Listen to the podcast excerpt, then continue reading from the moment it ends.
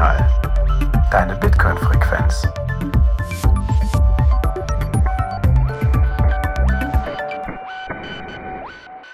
Herzlich willkommen beim Notsignal Tech Boost, eurer Bitcoin-Frequenz. Heute sind wir wieder in einer schönen Dreierrunde zusammengekommen und ich habe zwei Notes bei mir hier im Netzwerk gefunden. Das ist auf der einen Seite der liebe Kalso. Hallo Kalso. Hallo, Abend. Und auf der anderen Seite haben wir den Antomus. Hallo Antomus. Moin zusammen. Und mit mir, dem Thorsten. Ja, eine schöne Dreierrunde. Und es heißt mal wieder Tech Boost. Yay. Antomus hat ja im, äh, in der Jahresabschlussfolge ein großes Versprechen oder eine große Ankündigung äh, rausgegeben, dass er dieses Jahr zwölf Tech Boost Folgen machen möchte. Ja, das heißt jedes im Zweifelsfall oder idealerweise jeden Monat eine. Das heißt, wir müssen im Januar eine liefern und ja, here we are. Also, los geht's. Wer von euch hat denn mal die Blockzeit? Dann fangen wir damit schon mal an. Jetzt wird dein Bild gerade so unscharf, sonst hätte ich sie dir sagen können. das musst du bei dir selber nachgucken. Das ist die 826878, wenn ich mich richtig, wenn ich richtig Bestätigt. auf dein Bild schaue. Sehr gut. Hast du auch dort, hast du auch dort geguckt, Antomus? nee, ich, ich habe es tatsächlich verifiziert. Okay. Sehr gut, so. sehr gut, so muss das sein. Ja, um, um das mal noch ein bisschen aufzuklären, äh, irgendwie, äh, ja, meine Frau und ich haben uns überlegt, wir schmeißen unseren Fernseher aus unserem Wohnzimmer raus und äh, wir wollen so ein bisschen äh, mehr Quality Time haben und deswegen haben wir jetzt diesen, habe ich diesen Fernseher jetzt mir geschnappt und ich habe mir den jetzt um meinen Hintergrund von meiner Kamera gestellt und habe der ganz, ganz, ganz groß jetzt den Mempool äh, von meiner lokalen Not angezeigt und da hat der Karl so jetzt gerade versucht, die Blockzeit abzulesen. also das mal zumindest die Erklärung. Gute ja, Sache. dann Fangen wir mal an. Äh, nee, bevor wir es vergessen. Äh, ja, Thema für Value for Value. Ihr wisst es, haben wir in den letzten Wochen viel bespielt, ist auch immer noch weiter ein wichtiges Thema. Ihr wisst, wir sind ein Value for Value Podcast und äh, finanzieren uns mehr oder weniger darüber, beziehungsweise bezahlen unsere operativen Kosten vom Podcast. Und darüber hinaus, äh, das, was übrig bleibt, versuchen wir über Bounties oder über andere äh, Direktspenden an die Community in den Bitcoin Space wieder zurückzugeben. Deswegen, äh, wenn ihr Lust habt, uns dabei zu unterstützen, dann ja, denkt darüber nach, äh, wenn wir hier für euch einen Mehrwert generieren, eine kleine Spende dazu lassen, sei es über einen Boost, über eure Podcasting 2.0 App oder über eine Direktspende an unsere Lightning-Adresse.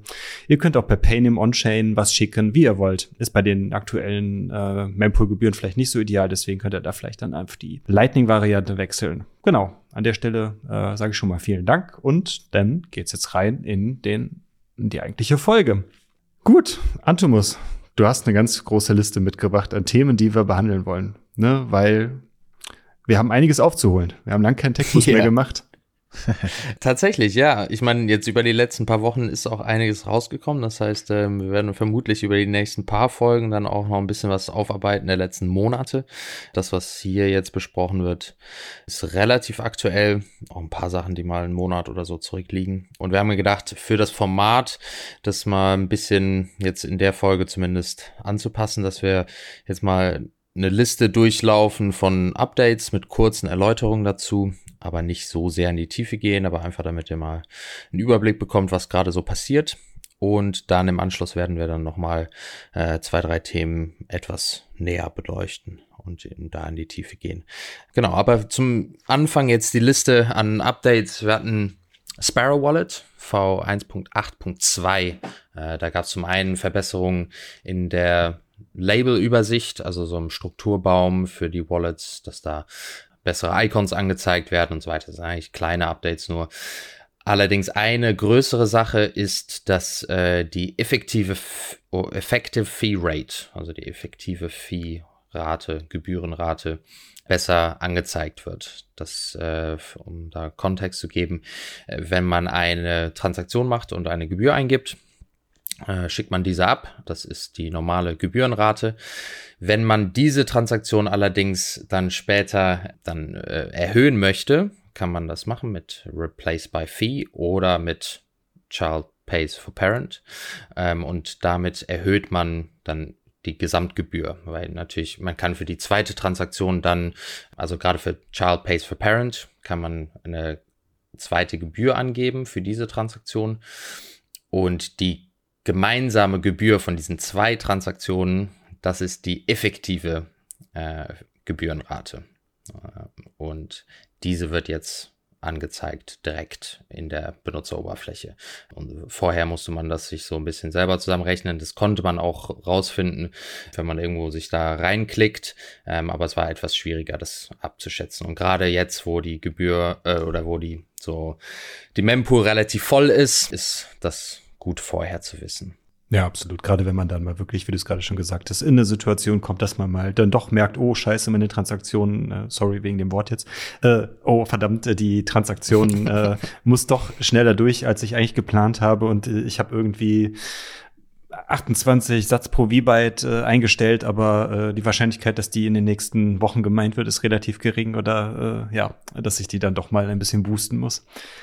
Deswegen ist das vielleicht mit, sind diese beiden Varianten, die du genannt hast, auf jeden Fall eine gute Möglichkeit dazu. Mhm. Ja, cool. Das Update, kann ich mir das nur über GitHub holen oder wisst ihr, ob das zufällig auch über die Maske geht? Ich hatte heute mal reingeguckt bei meiner Version, was so standardmäßig über Help oder Support, dass man sagt, zieh dir ein Update oder wird das generell nicht empfohlen, weil das zu unsicher ist?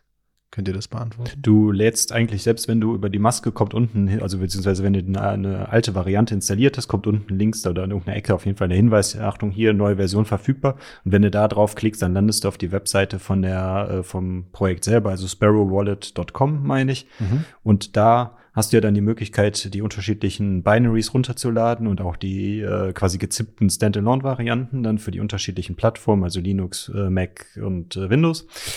Und daneben haben wir schon mal, glaube ich, irgendwann letztes Jahr erzählt, ne, gibt es ja die, äh, Sign die Signaturen und die, das Manifest, womit man dann, ist auch direkt darunter eigentlich bei unter den Installationsdateien auch erklärt, wie man das dann überprüfen kann, dass diese Datei, die man da dann runtergeladen hat, idealerweise nicht kompromittiert worden ist in irgendeiner Form. Ne, man kann die Checksumme überprüfen, das heißt, das, was äh, was in der Manifestdatei angegeben wurde. Es ist genau das, was ich auch runtergeladen habe. Das ist eher so für Netzwerksachen. Das heißt, wenn man mal beim Runterladen irgendwelche Netzwerkprobleme hat und da nicht alle Informationen mitgeliefert werden, was sehr, sehr unwahrscheinlich ist, aber passiert schon mal, dann ist die Checksumme halt unterschiedlich, weil die Datei unterschiedlich groß ist und das andere ist dann halt eher dann, dass der Entwickler die, das Binary, was er oder die Installationsdatei, die er bereitgestellt hat, signiert hat und wir prüfen dann mit Hilfe dieser Signatur, äh, ob die heruntergeladene Variante bei uns auch die gleiche Signatur halt hat, ne? um da halt zu gucken, ob da dann halt auf dem Weg nicht irgendwas manipuliert worden ist.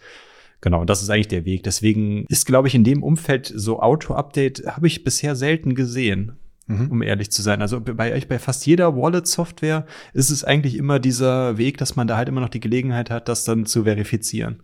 Mhm. Also wo man es machen kann, ist bei BISC. Da kann man tatsächlich die neue Version innerhalb der Maske runterladen und die wird dann von dem Programm selber dann verifiziert. Also die checkt dann die Signaturen und die, äh, die den Hash und so weiter da muss man natürlich halt bei der Erstinstallation darauf äh, dann also sicherstellen, dass man die richtige hat und dann wird für jede fol folgende Version äh, das automatisch überprüft. Aber sonst ja, wir hatten, glaube ich, schon mal irgendwann darüber gesprochen, dass, das, dass dieses Prinzip jetzt quasi ja keine hundertprozentige Sicherheit liefert. Ne? Also, dass das jetzt quasi eine, eine Maßnahme ist, aber jetzt nicht so sagen muss, also man kann damit nicht hundertprozent sicher sein. Das war ja das Thema, was auch Karl, was du mit, äh, mit MSI, mit dem Seed-Signer, mit der Seed-Signer-Software hattet. Ne? Da in dem Tech-Boost von letztem Jahr können wir gerne auch ja, noch mal genau. verlinken, wo es dann um das Thema noch ein bisschen im Detail ging. Die Frage ist aber beantwortet auf jeden Fall. Ähm, sorry fürs Abdriften. Es hat mich nur mal interessiert, wie man den Update-Prozess gestaltet. Und es ist absolut plausibel, dass man äh, über die Seite geht und eben diese Checks nochmal macht. Und gut, ja. der Hinweis, den Hinweis zu haben, dass es auf der Seite auch nochmal beschrieben ist. Für jeden, der mhm. sich vielleicht noch nicht rangetraut hat oder das jetzt mal machen will. Genau, also ganz einfach, aber Copy-Paste kann man sich da die Commands daraus ziehen, äh, für die für unterschiedlichen Betriebssysteme auch aufgeschlüsselt. Also ist gut erklärt da. Genau, das ist dann je nach Betriebssystem ein bisschen unterschiedlich dann, weil da die mhm. Befehle anders sind, aber sonst kann man es überall machen. Und sollte man auch. Sehr wichtig. Blue Wallet V6.4.15 ermöglicht das Generieren des 12. und 24. Worts. Das ist äh, ganz cool. Also es gibt mittlerweile jetzt ein Tool. Das ist ein bisschen vergraben in den Einstellungen, aber ähm, ich glaube, unter Einstellungen und Tools äh, findet man das. Die Möglichkeit, dass wenn man eine seine Seed selbst generieren möchte mit irgendwie äh, kleinen Papierschnipseln aus dem Hut ziehen oder diesen äh, Chips 3D gedruckten Chips oder wie auch immer sich da seine Seed selber zusammenbauen möchte, kann man das jetzt auch mit der Blue Wallet machen, da man eben äh, immer noch die das zwölfte oder 24. Wort, also die Checksumme, selbst generieren muss. Und mhm. ähm, das geht jetzt eben auch mit der Blue Wallet. Äh, natürlich auch hier, äh, wenn man das Handy oder den, den Laptop, äh, auf dem man das laufen hat, äh, nicht offline hat, dann ist das eine Hot Wallet. Das sollte man sich auch hier äh, bewusst sein. Äh, das heißt, da ja, äh, mit Vorsicht genießen, wenn man da äh, Hot Wallets auf dem Handy hat. Aber diese Möglichkeit gibt's jetzt hier auch. Die andere Entwicklung, die es jetzt bei Blue Wallet gibt, äh, und das ist ein bisschen schade, und das, da bin ich mal gespannt, wie das in der gesamten, so einem Ökosystem der äh, Wallets äh, so noch so seine Wellen schlagen wird. Die haben jetzt Tor aus dem Projekt genommen. Also äh, die haben jetzt keine Unterstützung mehr für Tor nativ in der Software. Und das liegt daran, dass die ähm, eine so ein Framework benutzen, das nennt sich React Native. Das ist quasi eine, eine bestimmte mm, Entwicklerplattform, die äh, das ermöglicht, sehr einfach für unterschiedliche Betriebssysteme eine, eine App zu entwickeln. Das heißt also, man entwickelt die einmal und kann die ganz einfach für Android und für iOS und für macOS und so weiter anpassen. Und das ist so eine Open Source Plattform entwickelt tatsächlich von Meta. Allerdings ähm, war die, das, die Dependency, also quasi die, die Möglichkeit, da in, auf dieser Plattform Tor zu integrieren, äh, das wurde als auch ein Open Source Dependency, ein Open Source Pro Projekt und das wurde seit einem Jahr jetzt nicht mehr gepflegt. Und entsprechend wurde das von Blue Wallet als nicht mehr ähm, sicher äh, eingestuft und die haben das rausgenommen. Jetzt ist die Frage, es gibt einige andere Projekte, die das eben auch benutzen, also dieses React Native. Und da habe ich das aber bei denen noch nicht gesehen, dass sie es rausgenommen haben. Ich bin mal gespannt. Ähm, es gibt natürlich jetzt immer noch die Möglichkeit, abs außerhalb der, der App dann nochmal Tor zu verwenden mit der App Orbot äh, grauenhafte App. Ähm, aber ja, so ist es. Also das ist äh, so die einzige Möglichkeit. Man, man kann sich auch selber so ein, so ein VPN ähm, aufsetzen, aber das ist dann schon recht äh, technisch. Also ist auf jeden Fall schade und ich hoffe, dass da schnell jemand einspringt und das wieder übernimmt oder was Neues entwickelt. Aber das trifft jetzt ja dann prinzipiell irgendwelche anderen Tor-Implementierungen jetzt dann nicht direkt, die jetzt, sage ich mal, auf dem Raspberry Blitz oder jetzt irgendwie in den Node-Implementierungen Tor benutzen. Das betrifft jetzt wirklich nur diese Library, die dann äh, in Kombination mit dieser React äh, Development Plattform genau. dann verwendet wird. Richtig, genau. Okay. Also zum Beispiel, und da kommen wir ja später noch, das ist ein bisschen Sneak Peek auf die weiteren Thema, Themen. Ähm, Bitcoin Keeper ist auch so eine App, äh, eine Wallet-App, und die läuft auch auf React Native und hat auch nativ in der App Tor. Ähm, das heißt, die benutzt vermutlich auch diese äh, Library oder diese Dependency ähm, oder andere Apps. Ich glaube auch Zeus oder Zeus App auch und mhm. andere. Da ja, bin ich mal gespannt, wie sich das äh, auswirkt und hoffentlich gibt es da keine Sicherheitsprobleme, äh, bevor das geklärt wird. Ja. Benutzt jemand von euch Blue Wallet? Also Zwischenfrage. Ja, ich nutze es gerne. Ich, meine Frage wäre tatsächlich gewesen, ob sich diese ganzen Updates jetzt auf die Desktop- oder App, also Mobile-Version beziehen, aber ich habe verstanden beides so ein bisschen, Antomus. Also die Updates, die jetzt äh, ja, also die, die erst, das erste auf jeden Fall, also das mit den, äh, das Tool für die 12, für das 12 und 24. Wort. Ja. Mit dem Tor, weiß ich nicht, gab, war, ich habe bis jetzt nur die, die Mobile App benutzt und da ist, war Tor definitiv nativ mhm. integriert. Ich weiß nicht, ob das in der, der Desktop App jemals war. Okay. Hm. Kann ich mich das auch nicht dran erinnern. Ich hatte es auch zwischen irgendwann mal vor ein, zwei Jahren oder schon länger her auch mal äh, hier auf dem Mac als, äh, also die App Store Variante für einen Mac von der Blueboard installiert. Da gab es meines Erachtens kein Tor. Also, weil das natürlich da jetzt dann auch nochmal eine andere Umgebung ist als jetzt dann in der Handy-Umgebung, beziehungsweise dann auf der Plattform dann, wo dann iOS beziehungsweise dann Android läuft, dass das nochmal was anderes ist, als wenn man das dann auf dem Desktop-Betriebssystem dann laufen lässt. Mhm. Ja, also ich muss sagen, ich nutze es super gerne. Es ist halt nur echt schade, dass es so zurückgeht mit den Entwicklungen. Das ist jetzt so das zweite Lightning wurde entfernt letztes Jahr. War, eine, war ein cooles Feature, beides in einem zu haben. Ich fand sehr übersichtlich die App. Habe ich auch gerne Leuten empfohlen, die so angefangen haben äh, Pocket Bitcoin zu, zu stacken zum Beispiel. Wobei das stimmt ja, ja, nicht ganz, ne? Das ist Lightning quasi nur der Service von denen ist rausgefallen, ne? Du kannst ja weiterhin Lightning über die Blue Wallet benutzen, ne? Du musst halt nur einen anderen äh, quasi Lightning Service Provider dann für dich dann halt einbinden, den der dann für dich dann die Node bereitstellt. Ne? Aber ah, du kannst okay. ja zum Beispiel darüber über dieses äh, LND Hub oder wie das mhm. heißt, zum Beispiel könntest mhm. du ja dann äh, den Lightning Tipbot oder sowas zum Beispiel, darüber kann man da, glaube ich, immer noch einbinden oder irgendeinen anderen, äh, quasi eine andere LND-Schnittstelle, die dann ja, halt eine genau. Node Oder deine zu Hause, ne? Genau. Ja, das geht ja immer. Äh, nur das Problem, das Problem ist, wenn du jetzt kein Tor hast, dann äh, eben nur, wenn du zu Hause bist in deinem eigenen Netzwerk oder wenn du eben dann entsprechend Orbot oder so laufen hast. Ähm, das, ah, ja, das, was schade ist. schon mal eine dieser großen Schwächen oder diese, dieser großen Nachteile von, der, von dem Entfernen. Hm. Richtig, genau. Äh, dann haben wir Foundation Passport, äh, Firmware V2.2.0 und auch Envoy v 1.5.0. Ähm, ich weiß nicht, ob wir das hier schon besprochen haben, die Envoy-App. Erklär mal beides, was oder ganz kurz, was, was ist, was ist, was sind die beiden Sachen? Genau, also äh, Foundation Devices ist äh, eine Firma, die äh, haben jetzt vor einigen Jahren die Foundation Passport entwickelt. Das ist also eine Hardware Wallet und die gibt es, ja, ich glaube jetzt so zwei, drei Jahre, zwei Jahre. Ähm, und das ist auch ein, ein Gerät, ein, ein Hardware-Wallet mit einer Kamera dran, ähm, aber auch mit Micro-USB, äh, Micro-SD-Kartenslot, ähm, um so voll air-gapped Transaktionen signieren zu können. Mhm. Und Gleichzeitig haben die aber jetzt letztes Jahr auch eine App ähm, herausgegeben, die Envoy App. Das ist im Endeffekt ein Koordinator wie ein Blue Wallet oder ein Sparrow, aber eben auf dem, auf dem Handy, äh, auf mobil, und damit kann man eben dann entsprechend Transaktionen aufsetzen. Und da, natürlich ist es relativ einfach, die Envoy-App zusammen mit dem Hardware-Wallet von dem, mit dem Passport zu verwenden.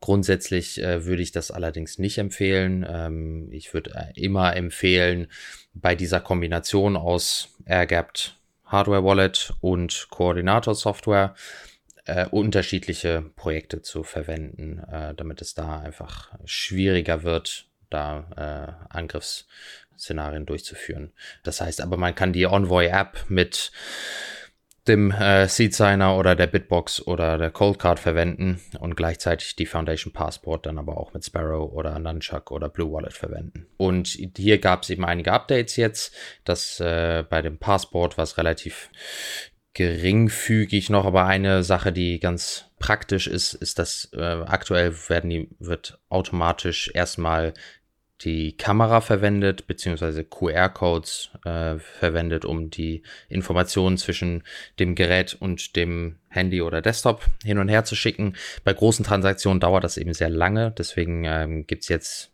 automatisch dann den Wechsel ab einer bestimmten Größe dann auf die MicroSD-Karte. Ähm, das kann man natürlich auch abwählen, wenn man das nicht zur Verfügung gerade hat, aber äh, das passiert jetzt eben automatisch.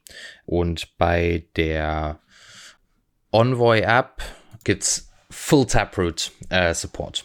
Das ist also jetzt auch ganz schön, dass man da jetzt äh, auf Taproot gehen kann. Es ist grundsätzlich schön äh, zu sehen, dass das mittlerweile äh, recht weit verbreitet ist. Äh, zumindest die Unterstützung. Wie, wie weit so die Nutzung ist, habe ich ja jetzt lange nicht mehr nachgeguckt. Müssen wir mal bei Moody's auf dem Dashboard na, nachgucken. Da müssen wir auf jeden Fall mal tiefer reingehen in die Nutzung und die ersten Funktionen, die so mhm. ja, breit gestreut werden.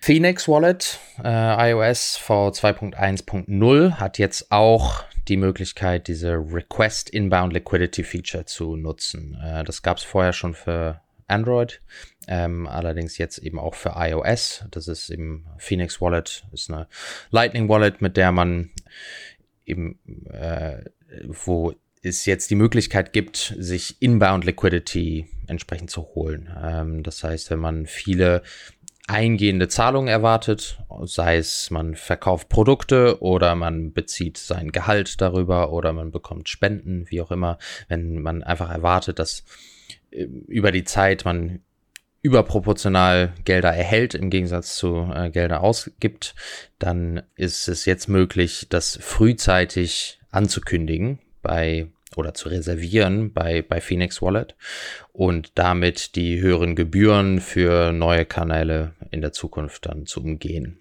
Ähm, da zahlt man eine kleine Gebühr, ich glaube, das sind um die ein Prozent oder so, Das war ähm, die man da jährlich Das ist genau ein Prozent der, also der, der reduziert sich nicht mit der oder wird, wird auch nicht höher mit der Größe des Kanals. Also es ist immer ein Prozent. Mhm. Also ob man jetzt eine Million Satz als Kanal nimmt oder 20 Millionen, ich weiß gerade gar nicht mehr genau, wie, wie die maximale Höhe war, aber die war immer bei einem Prozent. Mhm.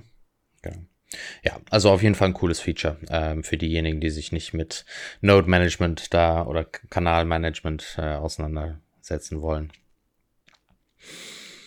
Samurai Dojo V1.22.0. Ähm, die haben neue API-Endpoints. Das ist eher weniger interessant. Allerdings auch ähm, jetzt den Ausschluss von Whirlpool inkompatibler Clients. Äh, und das ist äh, natürlich jetzt in dem ganzen Drama der letzten Monate, äh, für die, die es verpasst haben, die, die ganze Diskussion um den Spam der Blockchain, dadurch, dass eben der Op-Return verwendet wird für die Ordinals, ob das äh, eine legitime Nutzung der Blockchain ist oder nicht.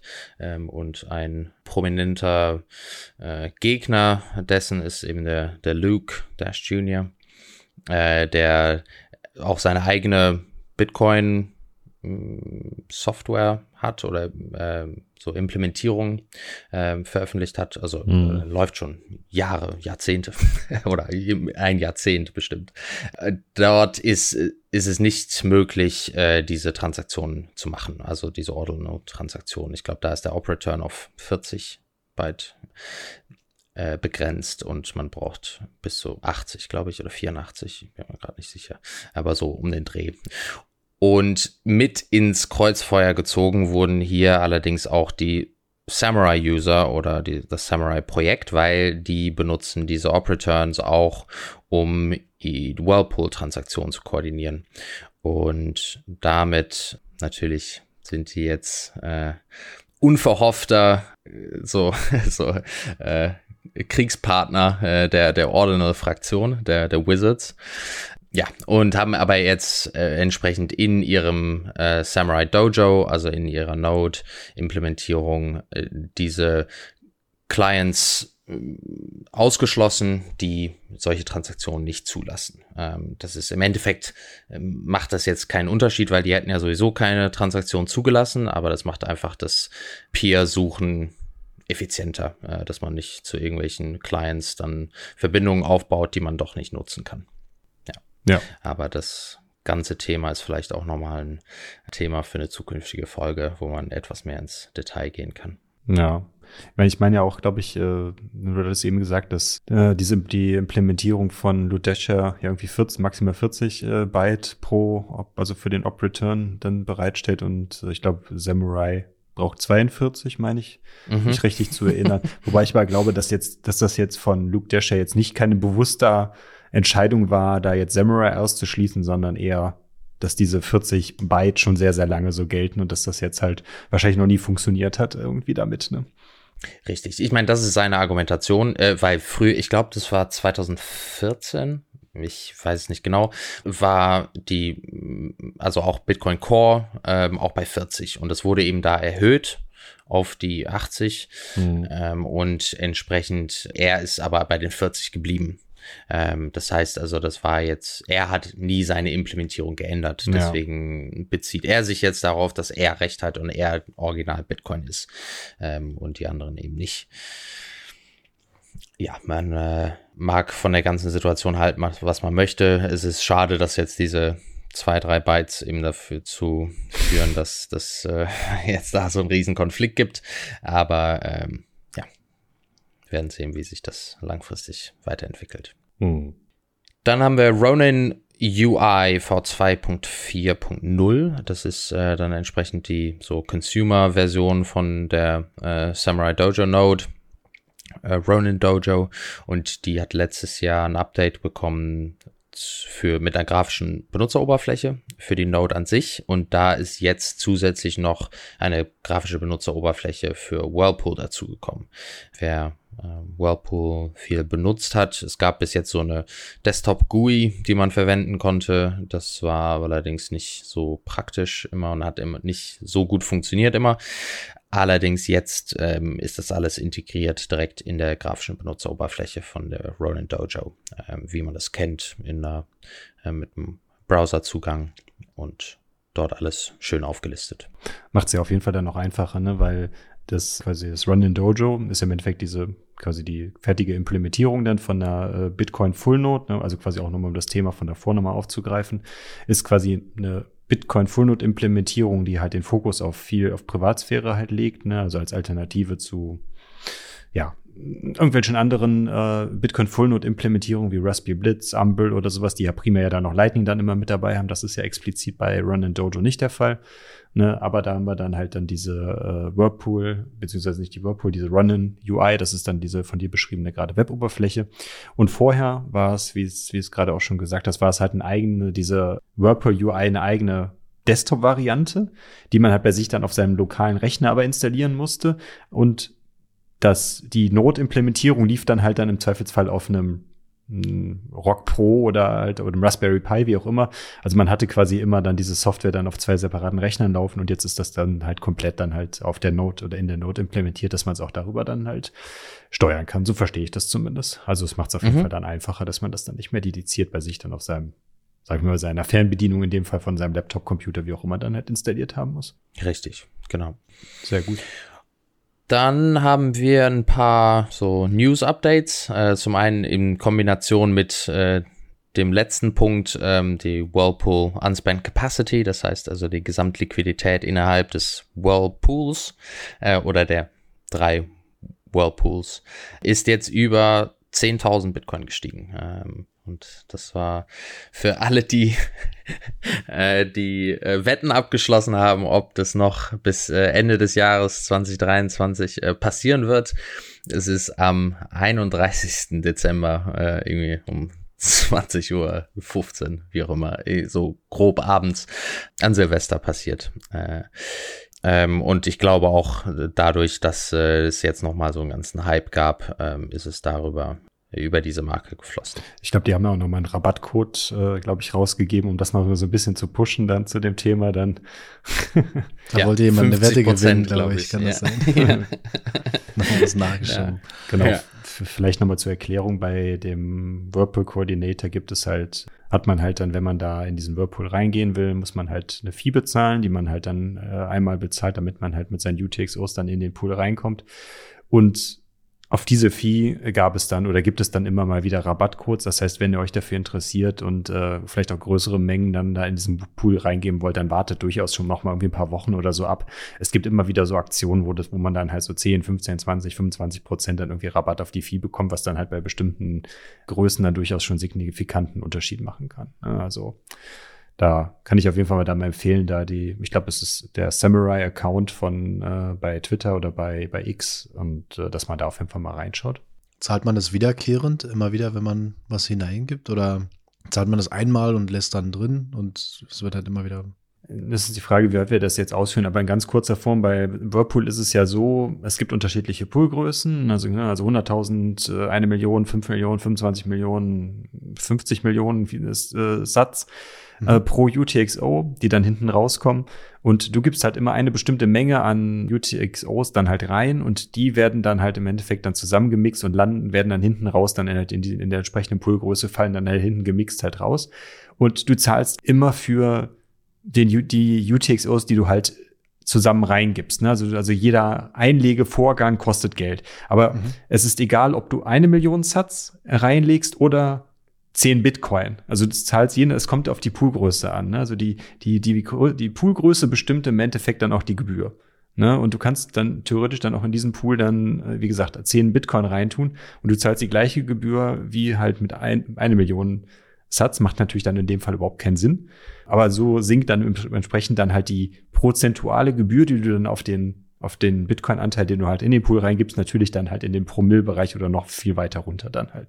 Mhm. Ne, also tendenziell macht es eher Sinn, erstmal eine größere Menge zu sparen, in Anführungszeichen, und die dann kom komplett dann halt dann auf einmal dann in den Pool reinzugeben, damit man halt dann da eine prozentual niedrige Gebühr halt zahlt und nicht immer wieder jeden, alle zwei Wochen da irgendwie dann hier mal zwei Millionen Satz, da mal eine Million Satz oder sowas. Das macht halt dann ein wenig Sinn. Mhm.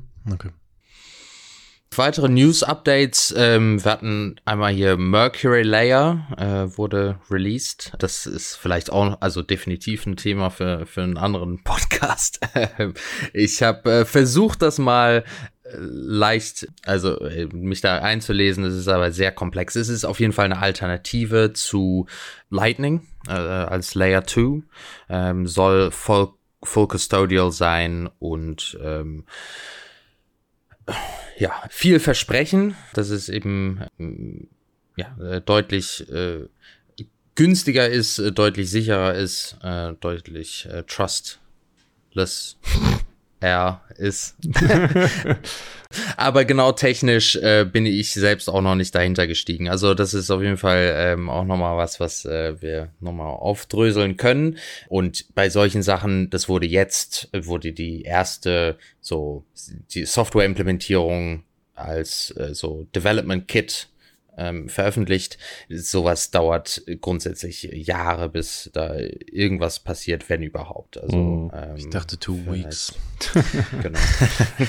Aber krass, du sagst, es ist custodial und es ist mehr trustless. Ich versuche es jetzt auch mal so. Also, also behaupten nee, sie non, zumindest. Non-custodial, also ah, Self-Custody. Okay. Also quasi, okay. äh, es verspricht alles besser zu machen. Also ja. Ach krass. Ja, genau. Okay. Ja, das mhm. klingt auf jeden Fall vielversprechend. Erinnert mich so ein bisschen an, als, als, als Arc letztes Jahr vorgestellt wurde. Das war ja auch genauso, ne? Ja, wir können alles besser und alles toller, Lightning, mhm. bla bla bla. Mhm. Ne? Wobei man mhm. jetzt aber ja sagen muss, Arc war jetzt ja quasi nur so ein Konzept. Oder war ja nicht noch nichts oder ist noch nichts implementiert, weil die ja Softforks bräuchten, um es zu implementieren. Und wenn mhm. das jetzt schon das erste mhm. Development Kit, dann ist das natürlich ja schon dann durchaus mhm. schon einige Phasen weiter, als Arc es äh, mhm. zu dem Zeitpunkt war oder jetzt ist. Ich habe das Thema jetzt aber auch nicht weiter verfolgt. Mhm.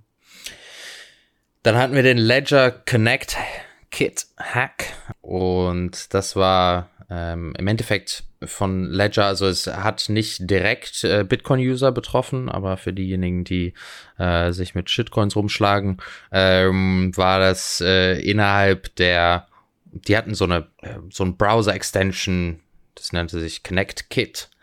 Und damit konnte man dann eben auf verschiedenen Websites irgendwelche Zahlungen durchführen und so weiter. Ähm, und da gab es äh, eine Vulnerability, die ausgenutzt wurde und Zwei Stunden war das, glaube ich, nur live. Die haben es relativ schnell gefixt. Allerdings ähm, ist da auch einiges äh, dann abhanden gekommen ähm, an Geldern in der Zwischenzeit. Eine weitere, ja, ein weiterer Schandfleck äh, in der langen Geschichte an, an Hacks, äh, die Ledger jetzt mittlerweile äh, mhm. verkraften musste oder deren User. Ähm, ich meine, das ist einer der, der großen Nachteile von Projekten, gerade wenn es um, um Sicherheit geht, wenn man sich mit nicht nur Bitcoin, sondern allen möglichen anderen Projekten rumschlägt. Die Codebase ist so riesig, ähm, dass man da alles zusammenführen muss und wie viele Dependencies man da hat. Äh, dass man das alles sicher verifizieren kann und äh, gut implementieren kann, ist ja kaum, kaum möglich. Und ja, wie man sieht, äh, fliegen sie damit immer wieder auf die Schnauze. Ja, ist nochmal ein gutes Argument dafür, sich gut zu überlegen, was für ein Hardware-Wallet man benutzt. Weil Bitcoin Only hat auch die Vorteile, wie du gerade sagst, dass man eben, dass man weiß, dass die, das Team sich darauf konzentriert, eben die Schwachstellen zu mitigieren, die Bitcoin betreffen und nicht 100 Flanken äh, und Brandmauern bauen muss, um, um irgendwelche Risiken auszuschließen.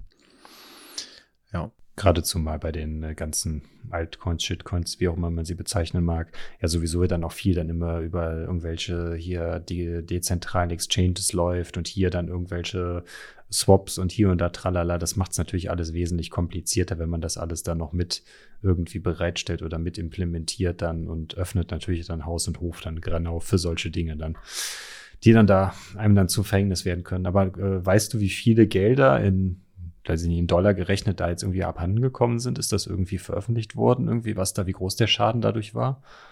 Das habe ich jetzt nicht gesehen. Ich habe Mhm. allerdings nur gesehen, weil das sich ja hauptsächlich um äh, Shitcoins gehandelt hat, dass äh, sie mit den, die haben ein offizielles Statement rausgegeben, dass sie mit den Projekten zusammenzuarbeiten, um die Gelder einzufrieren. Also, Ah, ja. ja, wie man sieht. Das Oh, da ist, war doch äh, wieder noch ein Vorteil. Ja, ja, genau. Also, wenn ihr Shitcoins benutzt, habt ihr den großen Vorteil. Könnt- ihr könnt einfach den Auf Discord. Projektleader anrufen. Genau, auf Discord. Das wird dann ja koordiniert. der IOTA-Community schreiben. Bitte Koordinator aus. Ah, nee, den gibt's ja noch nicht. Naja. Gleichzeitig ähm, gab es zu Ledger noch ein Thema. Ähm, das war jetzt im Dezember von Wrecked Builder äh, auf X. Ähm, der hat ein ja, ne- einen Tweet-Thread rausgebracht, wo er die einmal die Ledger Live Software analysiert hat auf äh, Tracking-Aktivitäten. Und das war ziemlich erschreckend, was da alles äh, rausgekommen ist. Am Ende, ich meine, fast jede App, die man so außerhalb von der Bitcoin Space benutzt, äh, benutzt irgendwelche Tracking-Sachen. so, ne? Die wollen halt sehen, wie du die App benutzt, um ihr Produkt zu verbessern. Das ist zumindest die Hauptargumentation. Natürlich äh, kommt natürlich auch äh, viele weitere Informationen darüber und entsprechend kann man die auch gut weiterverkaufen oder für Werbezwecke verwenden, wie auch immer.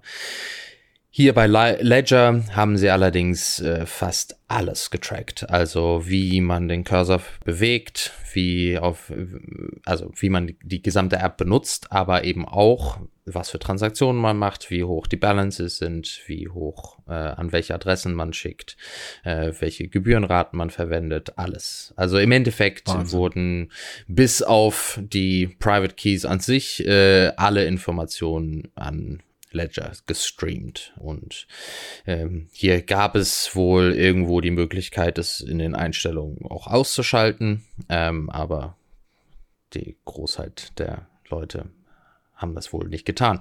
Ähm, ich meine, das ist am Ende klickt man irgendwo ein Häkchen, ja, ich habe die AGBs gelesen. Und das ist aber eben der große Nachteil an Close Source Software. Wenn man das eben nicht auf GitHub schnell mal nachlesen kann, was da alles getrackt wird, sondern man muss da manuell reingehen und gucken genau, was für Datenpakete wann, wie, wo weitergeschickt werden. Das war wohl ein größerer Aufwand. Hat jetzt wohl relativ lang gedauert, bis jemand das gemacht hat. Und ja, da gab es jetzt zum Beispiel bei Trezor auch den, jetzt ein Update, dass sie äh, da die Möglichkeiten, die, die Tracking-Links auszuschalten, ähm, verbessert haben, weil auch die verschiedene Tracking-Sachen eingesetzt haben. Ähm, aber auch da passt einfach auf, was für Software ihr benutzt und am besten nutzt einfach Open Source, Free Open Source Software. Äh, in dem Fall Sparrow, Nunchuck, äh, Spectre. Ich glaube, das kann man echt nochmal so ganz klar sagen. Du hast es vorhin schon mal erwähnt zwischendurch. Wenn ihr einen Ledger habt, dann ist das überhaupt kein Problem. Ihr seid dem Risiko nicht unbedingt ausgesetzt. Ihr könnt trotzdem Sparrow verwenden und es ist nicht unbedingt komplizierter. Also versucht es, probiert es einfach mal aus. Äh, und ja, habt die großen Vorteile. Ich muss tatsächlich sagen, ich habe das immer so ein bisschen abgetan, dass diese Ledger-Software dann alles tracken könnte, weil es schon immer gesagt wurde. Aber das jetzt zu hören, dass eben, dass das wirklich gemacht wurde, also bis aufs letzte jede Bewegung, jedes Feature ausgelesen wurde, ob es genutzt wird oder nicht, ist ja noch, also sei mal dahingestellt, aber einfach die Tatsache, dass es gemacht wurde, dass es einfach irgendwo hinfließt, wo, haben wir ja bei Ledger schon öfter gesehen, einfach auch mal äh, Leute darauf zugreifen können, die das eben nicht sollen, ne?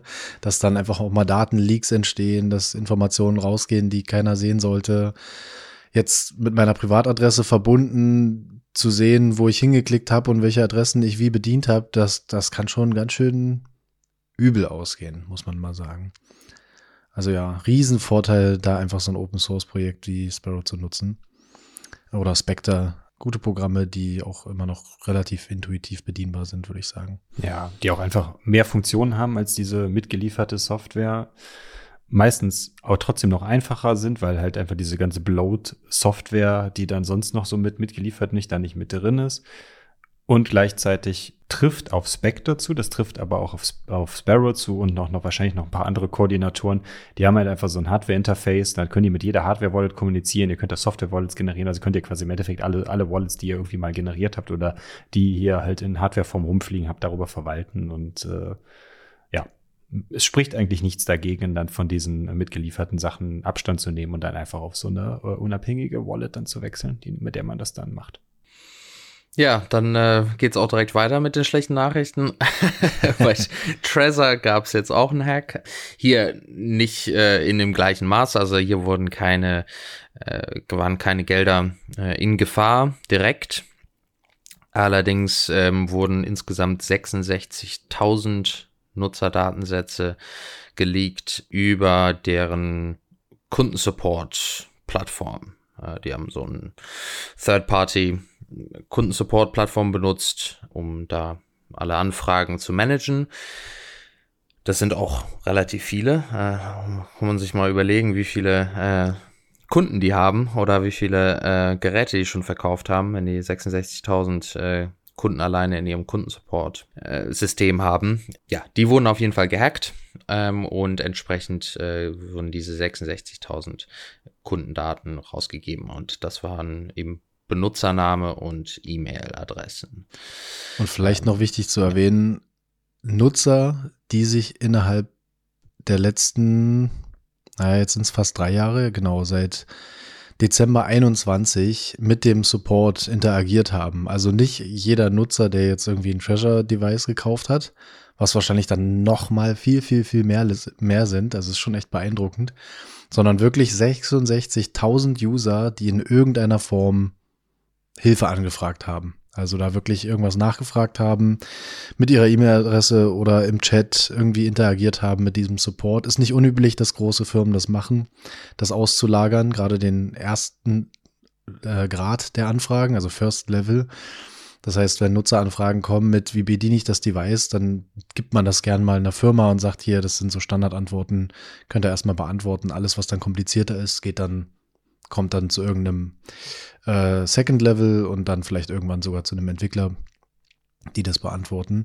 Kritisch hierbei ist jetzt tatsächlich, dass einige Nutzer direkt innerhalb der ersten Stunde dieses Hacks dann schon E-Mails bekommen haben, vermeintlich von dem Angreifer.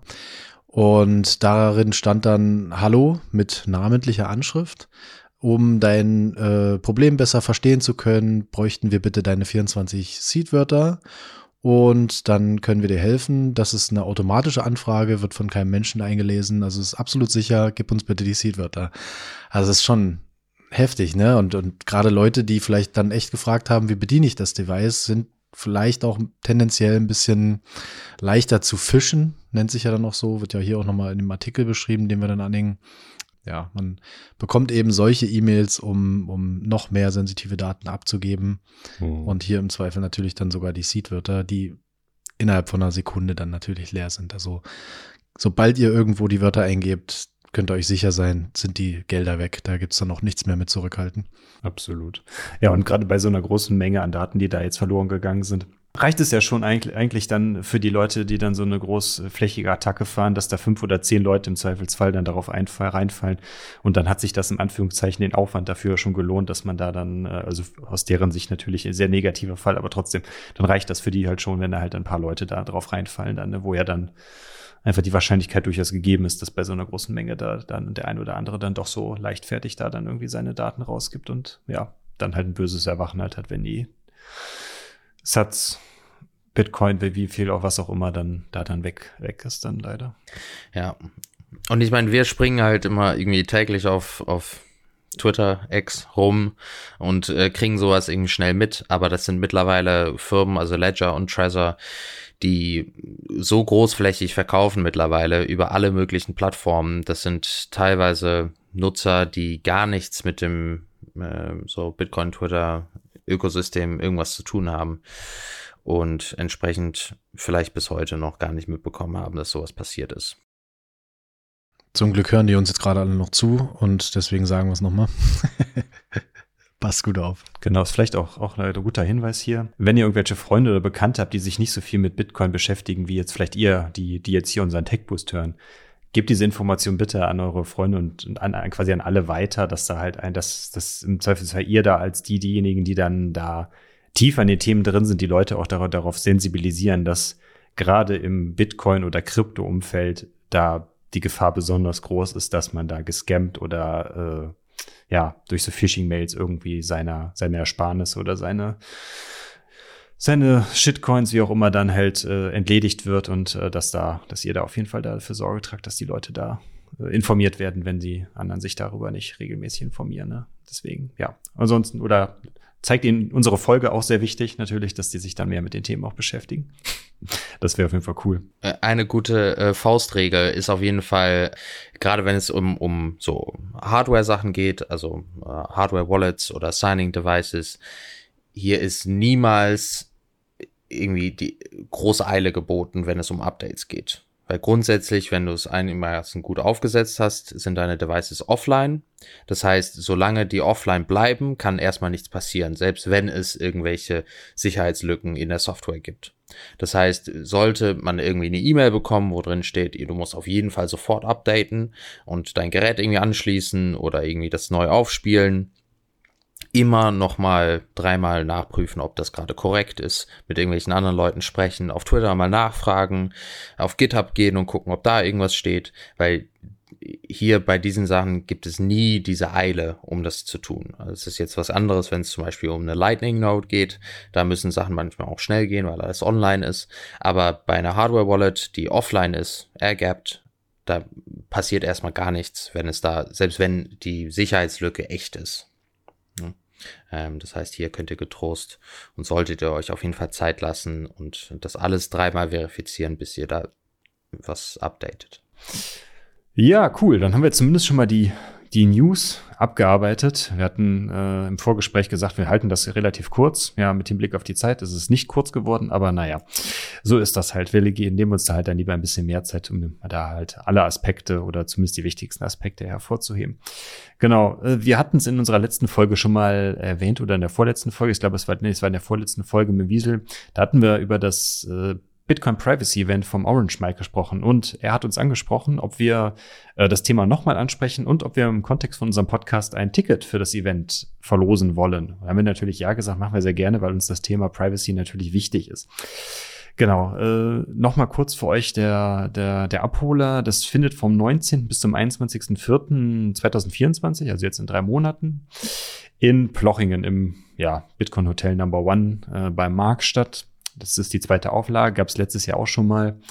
Äh, Antumus und ich waren letztes Jahr vor Ort, war auf jeden Fall äh, eine coole Veranstaltung, hatte ich ja schon äh, in der anderen Folge auch schon gesagt, dass das durchaus äh, spannend war. Ist natürlich sehr, sehr nerdiges und sehr nischiges Thema, aber gerade für die, die Themen, die wir jetzt auch im TechBus heute besprochen haben, hat man da durchaus ja dann immer mal wieder Punkte, wo man sagt, okay, wie, wie verhalte ich mich denn jetzt so oder so? Und da sind es dann halt vielleicht so ein Event, was sich genau auf Privacy äh, so fokussiert, vielleicht genau das Richtige für euch. Das bedeutet, äh, was ihr gewinnen könnt, ist ein, ist ein Einzelticket in einem Einzelzimmer sogar im Hotel mit Voll Vollpflegung. Also das heißt, ihr kriegt Frühstück und Abendessen. Zwischendurch gibt's Snacks und alkoholfreie Getränke. Die sind da mit drin. Wie gesagt, von Freitag bis Sonntag, äh, 19.04. bis 21.04. Und was ihr machen müsst, um zu gewinnen, teilt beziehungsweise liked und retweetet unseren Post. Oder bei Nosta könnt ihr das natürlich auch machen. Da machen wir ja auch den entsprechenden Post dann dazu zu der Folge. Äh, teilen und äh, liken oder den hier den Surfergruß drauf machen oder so wie das bei Noster dann ab und zu schon mal ist. Äh, ihr wisst, was ihr zu tun habt. Dann ziehen wir im Zweifelsfall einfach dann äh, nach einer Woche oder einer Woche zwei, je nachdem, wann die Folge rauskommt, da steht noch nicht so ganz fest an den Gewinner und geben euch dann Bescheid. Dann könnt ihr dann zum Privacy Event vom Orange Mike fahren im April. Wir freuen uns, wenn ihr teilnehmt. Gut, dann können wir zu den Hauptthemen gehen. Jawohl. Da haben wir zum einen Robosats äh, da wollten wir ein bisschen näher drauf eingehen. Das haben wir auch schon jetzt, glaube ich, öfter mal angesprochen in den yes. letzten Folgen. Verschiedene Updates, die es da gab. Äh, Nochmal äh, als Zusammenfassung vielleicht. Wir haben grundsätzlich, äh, ist RoboSats eine No-KYC Plattform, äh, auf der man äh, Bitcoin kaufen und verkaufen kann. Äh, ist ähnlich wie BISC, ähm, nur, das ist eben, also es gab ein paar Unterschiede, die ähm, das so ein bisschen abgrenzen. Zum einen läuft das Ganze über Lightning und zum anderen ist das alles zentral koordiniert. Ähm, das heißt, äh, es gibt äh, einen zentralen Koordinator, man loggt sich über den Webbrowser ein mit seinem Konto und kann dann darüber handeln. So war es zumindest bis jetzt. Wobei ein Konto ja, glaube ich, ein bisschen überspitzt formuliert ist, weil man erzeugt sich ja eigentlich zu jeder Session einfach nur einen ein Public Key nenne ich ihn jetzt einfach mal, also einfach einen, einen, mhm. Key, der für eine Laufzeit verwendet wird und der, der dient dann zur Identifikation. Also im Endeffekt, man generiert ein Schlüsselpaar, also ein Private und Public Key äh, Paar und damit authentifiziert man sich im Endeffekt als Handelspartner dann oder stellt Aufträge auf der Basis halt ein und wenn halt zum Beispiel mal irgendwie der Browser abstürzen sollte oder sowas, kann man sich dann mit diesem Schlüssel, den man da generiert hat, dann wieder mit seiner alten Identität da anmelden, in Anführungszeichen, um da dann vielleicht dann den temporär unterbrochenen Trade dann wieder aufzunehmen zum Beispiel. Aber es ist jetzt in dem Sinne kein Account mit, wo ihr euch jetzt dann äh, mit E-Mail-Adresse und Passwort oder sowas dann halt anmeldet. Das gibt es dann in der Form jetzt dann auf jeden Fall nicht. Genau, also grundsätzlich gar keine äh, Daten, die man da grundsätzlich genau. erstmal aufgibt. Äh, natürlich muss da auch erst ein Zahlungsfluss äh, auf der Fiat-Seite äh, laufen, aber das teilt man dann entsprechend mit seinem Handelspartner. Da ist es dann ähnlich wie bei BISC. Hier eben der große Vorteil ist natürlich, man muss sich nichts installieren auf dem Computer äh, wie bei BISC. Ne? Man muss sich jetzt nicht erstmal alles runterladen und aufsetzen. Der Nachteil ist aber, dass es alles zentral geregelt wird. Das heißt, der als Angriffsvektor, äh, gerade wenn so eine Plattform größer wird und irgendwann vielleicht auch ja, von unterschiedlichen Parteien angegriffen werden könnte, äh, ist es da einfacher, so ein System dann äh, auszuschalten, als es bei so einem dezentralen System, äh, wie man es halt von BISC kennt, oder eben so alte, ähm, so Beispiele wären zum Beispiel so ein Torrent Network oder so, wie man es halt kennt. So, wenn das so dezentral ist, man nimmt einige Nodes offline und das Ganze bleibt allerdings trotzdem bestehen. Und das war lange Zeit auch bei RoboSets auf der Roadmap, das irgendwann mal ähm, so weiter aufzuschlüsseln, dass es nicht nur einen Koordinator gibt und das ist endlich jetzt der Fall. Das ist zwar noch ein Pre-Release, also wir sind bei V0.6.0 als Pre-Release. Es wird aber bald dann als Full-Release rauskommen. Und hier werden jetzt zum ersten Mal die RoboSets Federation dann implementiert oder herausgegeben. Die Federation, ist vielleicht ein, also nicht unbedingt der beste Name vielleicht für das ganze System. Es klingt eher wie eine Organisation, die dahinter steckt. Allerdings ist es im Endeffekt einfach nur die Möglichkeit, dass jeder äh, jetzt einen eigenen Koordinator stellen kann. Und diese Koordinatoren jetzt äh, ähm, oder können um Nutzer werben. Das heißt, man stellt eigene Gebühren ein, ähm, je nachdem, was für einen Support man bietet. Für die Nutzer können die sich entsprechend entscheiden, bei wem sie ihre Order dann einstellen möchten. Der Trick an der ganzen Sache ist, dass es trotzdem immer noch ein Orderbook gibt. Also das heißt, egal auf welchem Koordinator man rumspringt, kann man immer noch mit jedem anderen handeln, der auf einem anderen Koordinator sitzt. Und damit ähm, ist es nicht mehr ein, also ist, wird es nicht weiter aufgedröselt, also die Liquidity bleibt bestehen, aber man hat eben einzelne Koordinatoren, die entsprechend die Fees dann einziehen und die ganze Logistik im Hintergrund stemmen. Das, das heißt, der Unterschied äh, für mich jetzt oder für uns als User oder für unsere Hörer als User ist in dem Fall, dass die dann halt äh, je nach Koordinator, wenn es die dann halt irgendwann sich das Modell dann mal ein bisschen etabliert hat, wir haben gerade gehört, das ist alles noch in der frühen Pre-Release-Phase, ist es im Endeffekt, dass die Gebühren sich unterscheiden. Ich hätte jetzt irgendwie immer gedacht, so wenn ich so einen dezentralen Koordinator dann habe, also dass jeder dann Koordinator stellen kann, dass diese, jeder Koordinator im Endeffekt ja dann auch dann mit, mit Liquidität dann im Endeffekt auch punkten kann. Ne? Also dass jeder Koordinator dementsprechend auch sein, sein eigenes Order Orderbook und seine eigene Liquidität dann auch dann halt hat und das dann so ein bisschen dann auch von den anderen dann halt abgrenzt. Das wäre jetzt so meine Erwartungshaltung gewesen, aber das ist ja offensichtlich nicht der Fall. So habe ich es zumindest verstanden. Das ist, also, weil das würde das Ganze eben sehr aufsplittern. Ich ja, meine, also die, absolut. die Liquidität ist natürlich in der letzten Zeit schon gewachsen. Ähm, allerdings riesig ist es immer noch nicht. Und das wäre, glaube ich, schon ein ordentlicher Rückschlag. Also so wie ich das verstanden habe, geht es wirklich nur um die, die, äh, also äh, als Koordinator, wenn man jetzt zum Beispiel äh, eine Start9 oder eine Umbrel Node laufen hat, gibt es, äh, wird es dann äh, eine entsprechende App geben, die man dann äh, laufen lassen kann auf seiner eigenen Node und man kann selber als Koordinator fungieren. Und damit könnte ich mich jetzt und dann wird entsprechend eine Tor-Adresse äh, generiert, auf die ich mich jetzt einloggen könnte. Also zum Beispiel, Thorsten, du wirst dir sagen, okay, auf deiner äh, Umbrel Node oder Start9 Node oder wo auch immer würdest du das einmal diese, das aufsetzen, so ein Koordinator. Ich könnte mich dann entsprechend auf dieser Tor äh, URL dann einloggen, ähm, mir da dann mein Schlüsselpaar generieren und darüber handeln. Ich würde aber bei dir trotzdem das, das gesamte Orderbook sehen. Ähm, und könnte mit allen anderen handeln. Okay. Du würdest aber eben auf deiner Instanz, also auf deinem Koordinator, die Gebühren festlegen die mhm. bezahlt werden. Das heißt, wenn mir die Gebühren nicht passen, dann gehe ich halt zum Calso auf seinen Koordinator und mache das da.